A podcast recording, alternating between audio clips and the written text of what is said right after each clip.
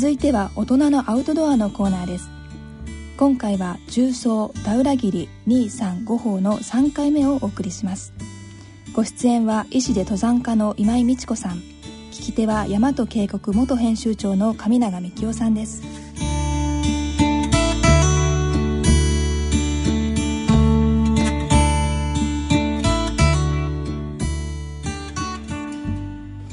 はい今回は前回に引き続き朝日新聞社発行重曹ダウラギリ235法のをもとにお話を伺ってまいります。え、ー、と前回はえ、ー、ととってもいいところまで行ってとても順調にいったところだったんですけれども今回は果たしてその後半部分をお話を伺おうと思います。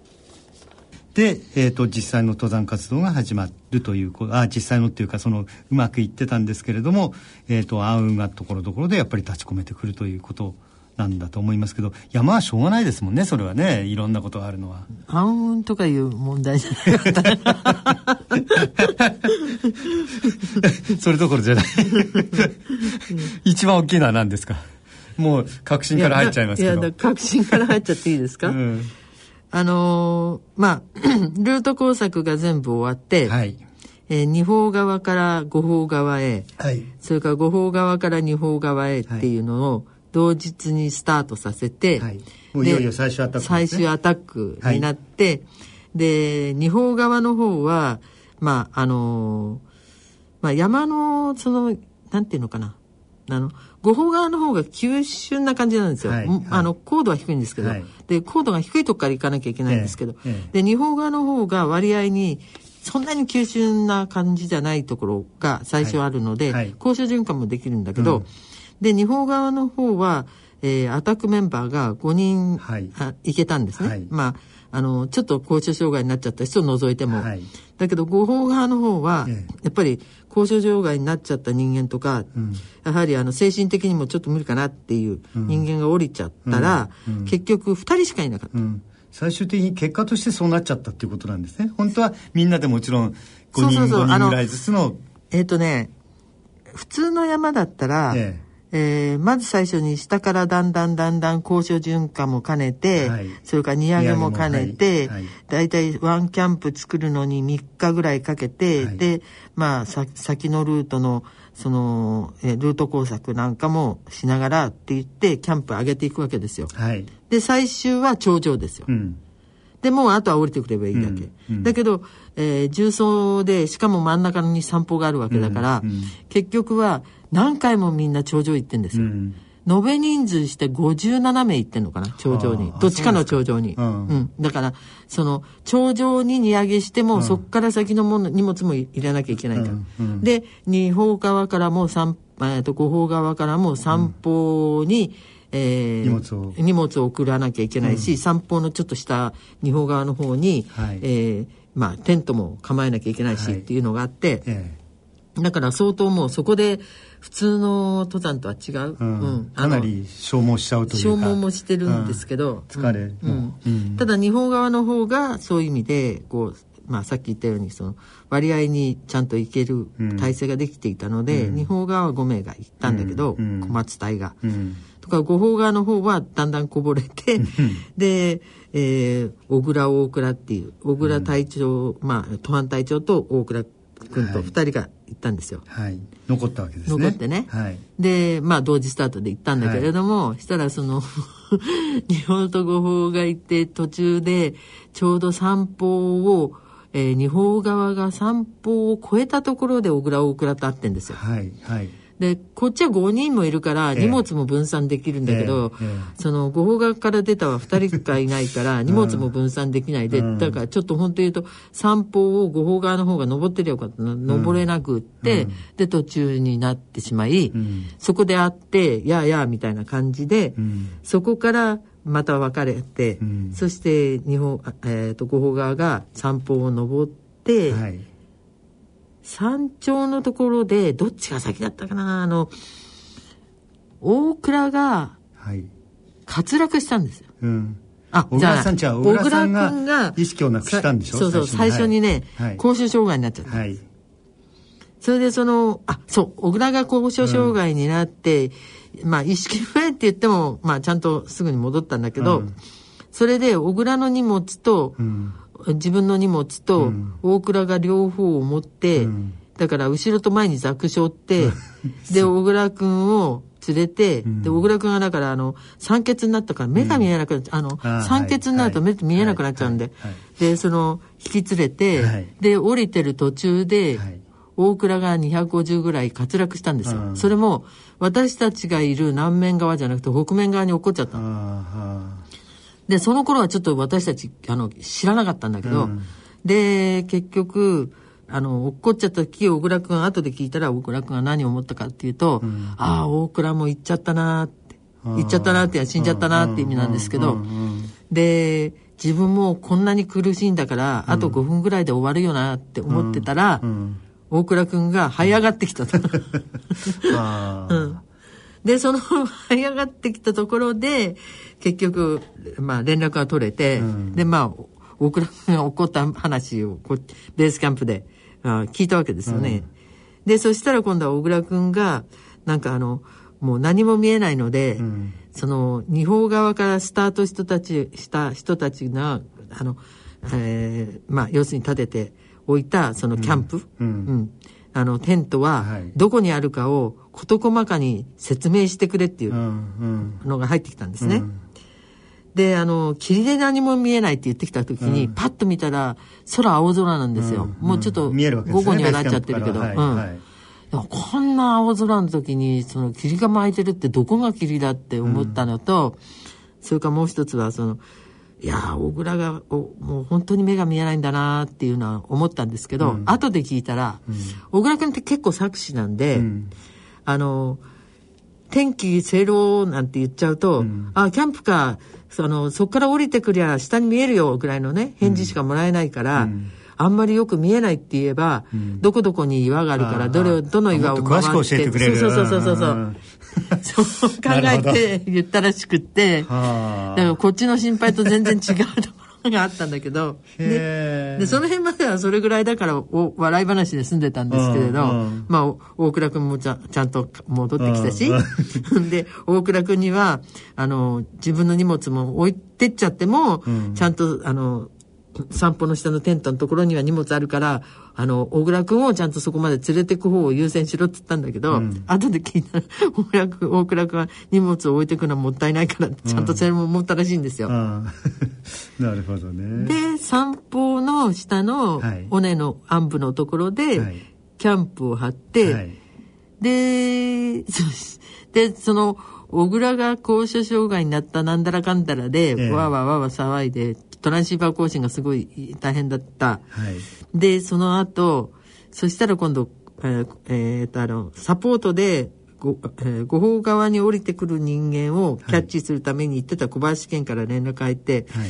あのーまあ、聞こえますか？みたいな話話で、えあの、小倉くんと大倉くんの行動はよくわかってるんですが、あの、日本側から出た人間たちの更新が全然ないんですけど大丈夫でしょうか？って、今度5人、5人が全部どこ行っちゃったかわかんなくなっちゃった。そうですか。うん。でも、うん。その時に更新して、その時は出なかったんだけど、1時間ぐらいしたら、あの、小松くんから、ええ。ただいま、五方の山頂に立ちました、へへ、みたいなのが入って向こうはき知らないから、そういうの。入ってきて、うん。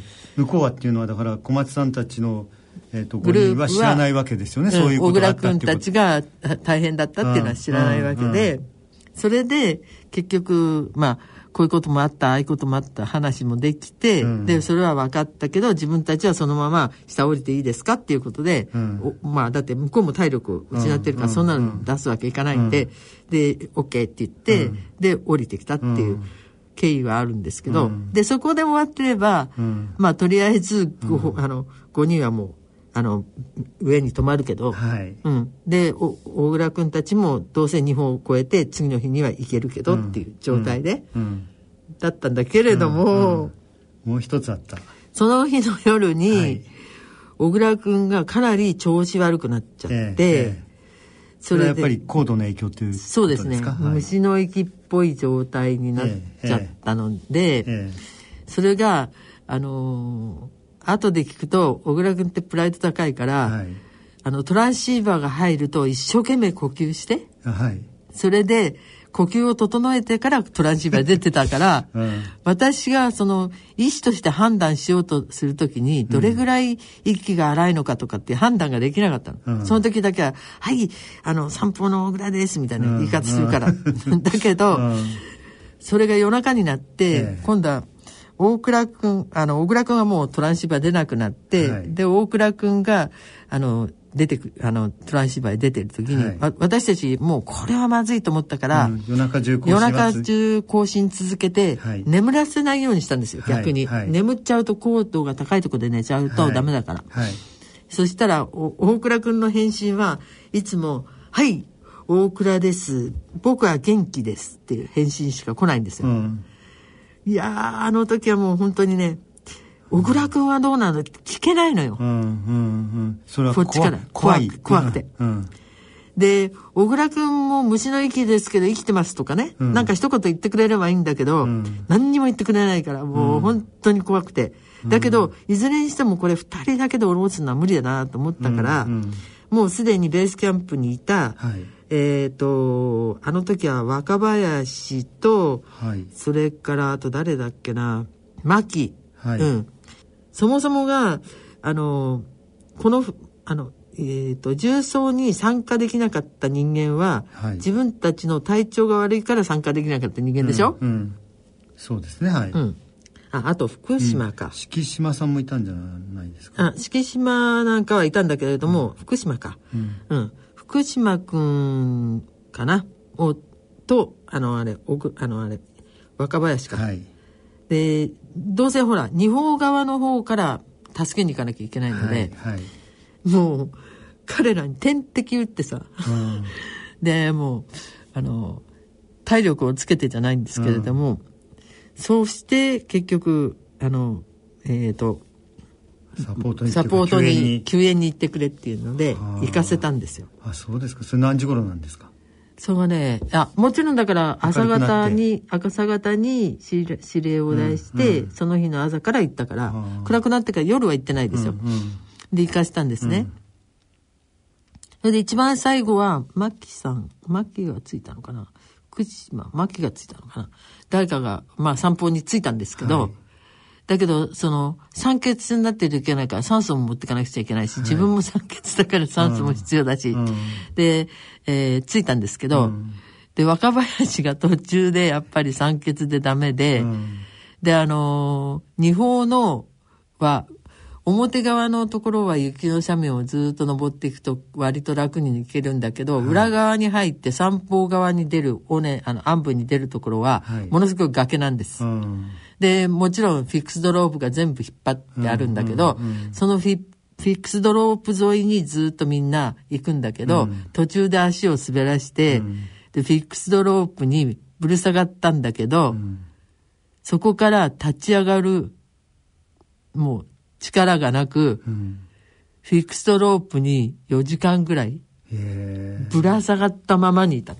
えそれはん福島さん？若林さん？は若林が。あで、うん。で、若林からも連絡があって、こういう状態だっていうのもあって、うん。うん。だから事件が一箇所で起きてんじゃなくて 二箇所もあってあ、で、頼りになるかどうかわからないサポートが言っていて、うんもうどうなることかと思ったんだけれども、うん。とりあえずはまあその知った激励しかないですから、うん。うんまあずっと知った激励して、うん。で、その小倉大倉の帰りの時に、若林も夕方なんですけれども、ピックアップしてもらって、一応は合流したわけですね。合流してもらって、で、二方の、あの、ピークから、えーまあ前側へ出てきて、うん。で、第二キャンプまで来れたのかな、はあ。うん、で、まあ来てもらって、うん。で、その日は終わった。うん。で、翌日になって、みんなそこから戻ってきたわけです。うん。もちろん、ご方側の方は、あの、正常に戻ってきたんですけれども、はあ、あのテント消失事件っていうのもあったんでしょ？あ、それはだからその、小倉大倉がはい、大倉大倉がええ。一緒になってる時に、だからその、その日の夜ですよ。うん。その日の夜に、えっ、と、私が、あの、何しろあったかいものだからお味噌汁でも沸かしてどうのこうのとかっていう話して、で、それやってたらしいんだけど、うん。その前にバーナーをの取り取り付け違いかなんかで、うんうん。どっちがやったかわかんないんですけど、お大倉だったかななんかが、あの、えっ、と、火を出してしまい、うん。で、その日でテントが燃えちゃったの。だから、なおその日はね、うん。もう、あの、7500メーターぐらいのところ、テントが半分燃え、あいっぱりじゃなかったからよかったんだけど、あーはいはいではい。燃えちゃって、それでもう吹きさらし状態になっちゃって、しかも二人とも結構大変な状況でそうそうそうですよね。で、笑っちゃうのが、あ、今になれば笑えるんだけど、うん。その、大大倉くんは、その出た火を、あに手をかざして、あったけって言って、言ったって。で、小倉はもう、小倉くんは、母ぜいぜい言いながらも、自分で握れる雪だけをこう、あの、取っちゃ、それを一生懸命、あの、火にかけていたとかっていう話を後で聞いたんだけど。うんあそうですかいやかなり大変だったっていうことですよねそう、かなり大変でした。うんそれで翌日に帰ってきて、で、ベースキャンプに着いた時に、あのー小倉くんが最初に、おあの、にこやかに降りてきて、うんで、あのー私に、やーとか言って、おかげさまで降りてきましたって言ったんだけど、うんした後ろから来た大倉が、なんか、小倉の世話ずっとしてたわけじゃないですか。うん。なんだけれども、やってきて、いや、大倉くん、大変だったねって言ったら、先生、戻れたよって、あの、大倉って割と感情を表さないんだけど、そうですね。うん。うん。で、わーっと抱きついてきてで、ファッと見たら、うん。サングラス、あの、紫外線強いですから、山のメガネっていうのは、ぴったり、あの、ゴーグルみたいに、山のゴーグルって、あの、スキのゴーグルほど大きくないんだけど、うん。ぴったりメガネが、こう、あの、肌についてるようになってるんですね。うん。で、その、あの、ゴーグルのところをパッと見たら、うん。涙がうわーってゴーグルの中で溜まってって、うん。いやー、大倉くんって神経ずぶといと思ったけど、相当大変だったんだ、うん。思ってね。あーいやよかったですね。だだって今今井さんだってその時はとってもとっても心配してたわけでしょそうう、から。夜なんか心配して、で、そのうちに、あの、えっ、と、ちょうどベースキャンプに、まあ他のメンバーいたんだけど、ええ。まあ副隊長だった抜田もいて、うん。で、私が一応トランシーバーで更新するために、た、たびに、いや、もう生きてないんじゃないか、生きてないんじゃないかって言うんですよ。うんうん。で、そんなこと言わないでよって言って、うん。それで私はもう強気強気で一生懸命、あの、更新をしていたんだけれども、抜きたなんか更新するとき泣き声で言っちゃうんだもの。ちょっと、こっちが泣いちゃダメだよ、みたいな。うん。うん。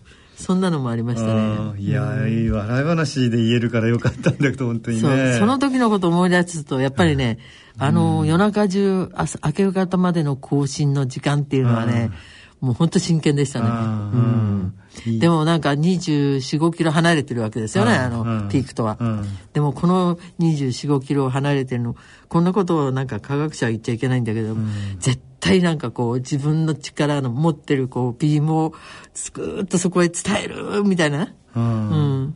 でも、あの、帰ってきて小倉が、未熟も言ったけど、え私が諦めなければ僕は生きてられると思ったって言ってました。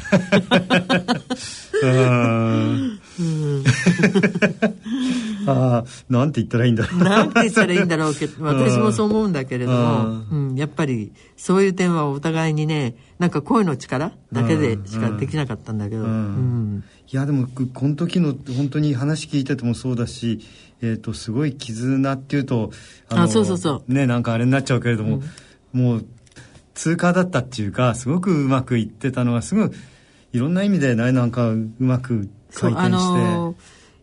若かったんだけど、うん。みんなそれぞれ、うん。あのー秘めたる根性持ちで、うん。それでそれをあらわに表したり、うん。競争心をかき立てたりするような人がいなくって、うん。大和の人たちがすごく多かったですね。うん。それと割にあの冷静に判断するどっちかっていうと理性的に動く人が多かった、うん。それがやっぱり功を奏したなって思ってますうんいやとってもいい隊だったなっていう感じがそう。分かるような気しますすご。いとってもいい体でした。うん。だからあのその後あの私他チョモラマとか言ってましたけど、えあのここだけの話っていうかその、うんあのあの時の隊員たちには、うん。いやーあの隊は本当はすごい優秀な隊だったんだよねってうん。言うんですよ。うん。そうすると今頃大倉にしろ抜きたりにしろ、うん。まああの小松はその後ちょっとあの遭難してしまいましたけれども、みんな「そうだよあの隊ほど優秀な隊はなかったんだよ」って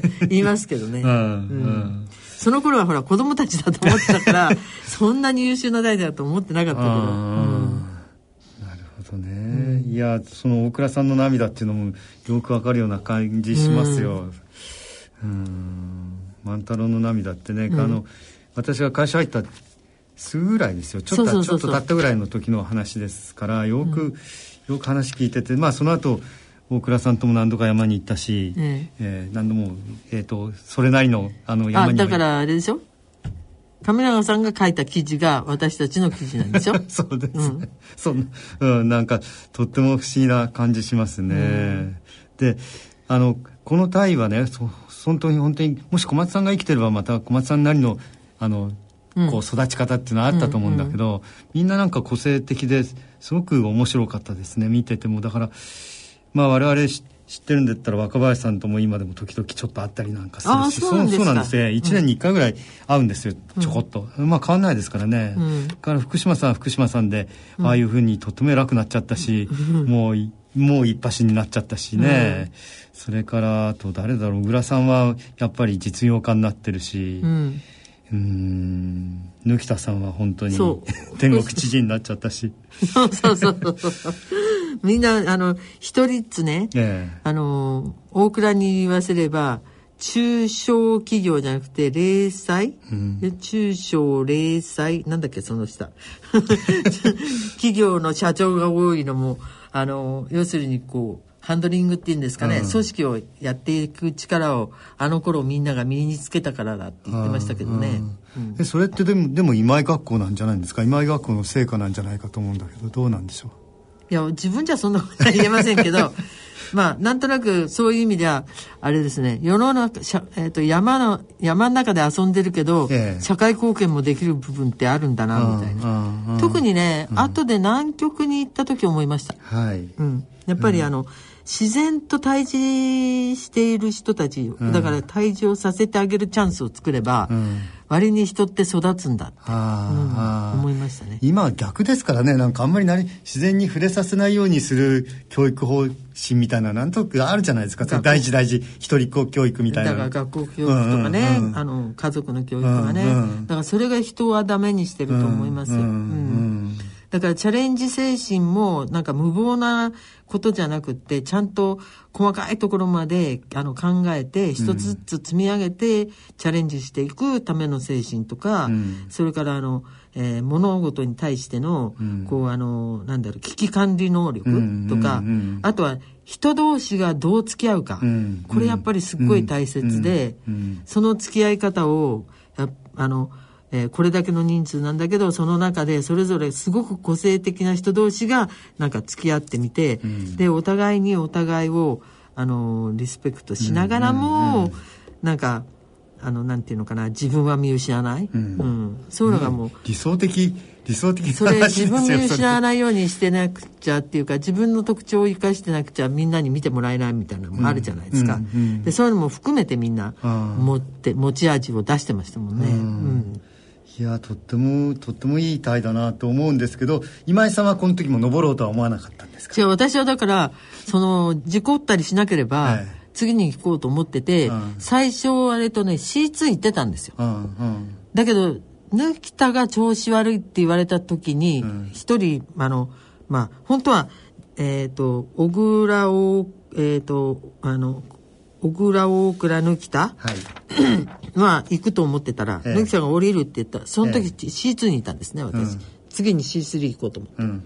だから向こうが行ったら私は、うんうん。なるあの、はい。二方のピークだけは踏もうと思っはいてたの、はいそしたら抜田降りたっていうので、うん。いやーこれはまずいやと思って降りてきた、うん。でベースにいたら、ん。やっぱりベースにいてよかったあですよ。よかったですね。うん。であの4歩の時に、あのダンプさんが自分が最初にピークに登り行っちゃったら、うん。浅場さんにあのまあ浅場さんもバリバリの大学山岳部系だから、うん。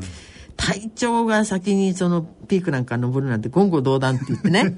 とりあえずは初頭の時何起こるか分かんないから、隊長はベースにいて全部を仕切らなきゃいけないのにっていう話をしてたのがあったんだけど、それを日本にいた時に私は浅場さんのあの怒った顔をパッと思い浮かべて、あこのまま抜き客に任せていいかもしれないけどもしもってことがあるからと思って降りたの。ああ、うん、そうですか。うん。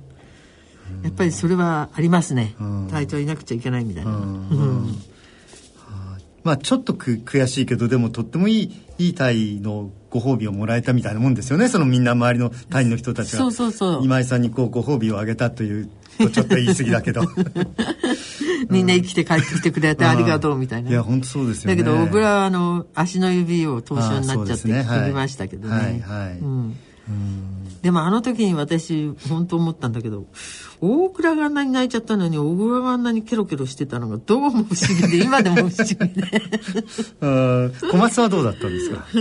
いや小松君はもう淡々としてたんだけど実は彼も交渉障害になってたみたいで話がわけわかんない話を長くするようになっててあ,、うん、あちょっと来てるなとは思いましたけどね。なるほどね、いやあのいいいいお話でした その大倉さんの涙というのは、ね、一番若いあの小林健が意外に冷静で、はい、私たちが二法の方からのあ五法から行った人間のその対応ばっかり考えてた時に二法の人間がどう動いているかっていうのにチェック入れてたっていう。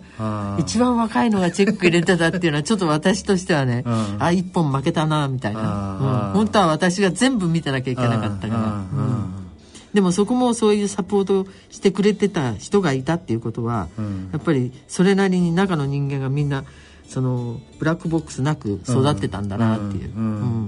なんかすごく理想的な本当に理想的な体 でしたね。ような気しますね誰もどなたも死ななくまあそれで世界で初めてっていうかね、うん、前代未聞の、うん、あの、まあ、パフォーマンスができたっていうか、うん、でで次にみんな育ってるじゃないですか。それがまたすごいとそうですね、若い人たちが違う場所へ行って違う場所でまた育ってきてるから。そうですね、それがそれがなんか一番すごいなという気がしますね、とっても235法の重装隊っていうのはってもいい登山隊だったような気がします。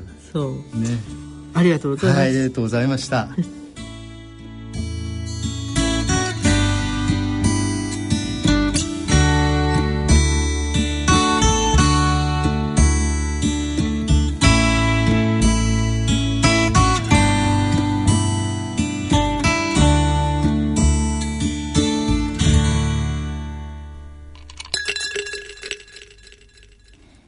回は重曹ダウラギリ235号の3回目。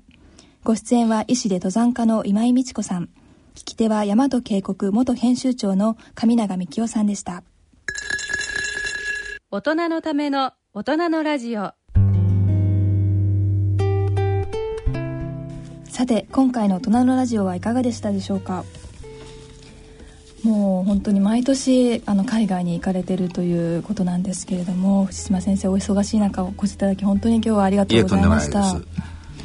いや本当にあの先生に僕は目をね手術していただいてよく見えるようになってあのボケかかったボケもね元戻っちゃったんですよ。素晴らしい。それはあの、うん、本当によく見えるようになったのと、はい、それからスタコラさっさと歩けるようになりましたからね。だからそれが非常に良かったんだと思うんですけども、うん、まあ、先生のあのえー、理事長やってるねファイトフォービジョンって非常に私感銘したんで、はい、ぜひ皆さん方にもね協力していただきたいと思ってるんですけども。今後も活動は続けられる予定はありますか、はい、あのー、やあのー、まああの1月から2月にかけて、はい、えー、やっぱり、えーと、ベトナム方面ですかね。今はい。やっぱりどうしてもあのアジアの地域あののはで活動が多いです、うん、それからあの先月9月に行きましたそのインドネシアの活動はやはり来年も引き続き行いたいと思うのでまた9月に、うん、えー、そちらの方に行って活動したいと思います。うん、あのもしあの行ってみたいとか実際に見てみたいとか、はい、そういった方がいらっしゃったらですね、はい、ぜひご連絡いただければですね、うん、えー、一緒にあの行きたいとそんなふうに思います。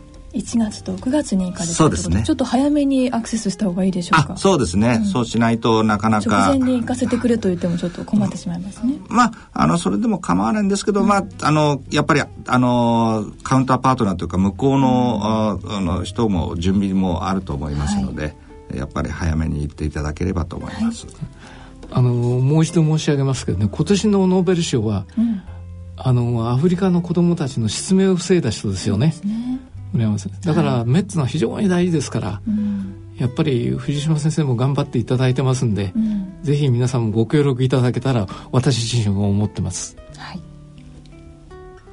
はい、詳細は「ファイト・フォー・ビジョン」をホームページで検索してご覧いただきますと幸いです。さて番組では疑問質問ご意見ご感想をお待ちしています。宛先はこちらまでお願いいたします。郵便の方は郵便番号105-8565ラジオ日経大人のラジオの係まで。あるいはラジオ日経大人のラジオの番組ホームページからも投稿をお待ちしています。はいそろそろお時間となってまいりました。今回お送りしましたのは私山野ひろ子と。奈良正治でお送りいたしました。それでは次回の放送まで。さようなら。さようなら。この後の大人のラジオはお時間まで大人の音楽のコーナーをお聴きいただきます今回は2014年大人のバンド大賞入賞楽曲をお聴きいただきます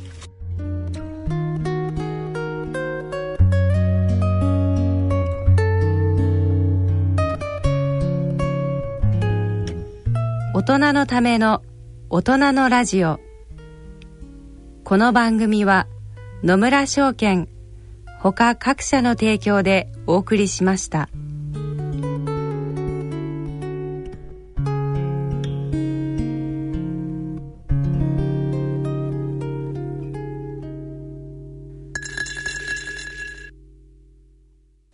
のラジオ。ここからは2014年大人のバンド大賞の入賞曲をお聴きいただきましょう。お聴きいただきます曲はクエーカーのスリーピー。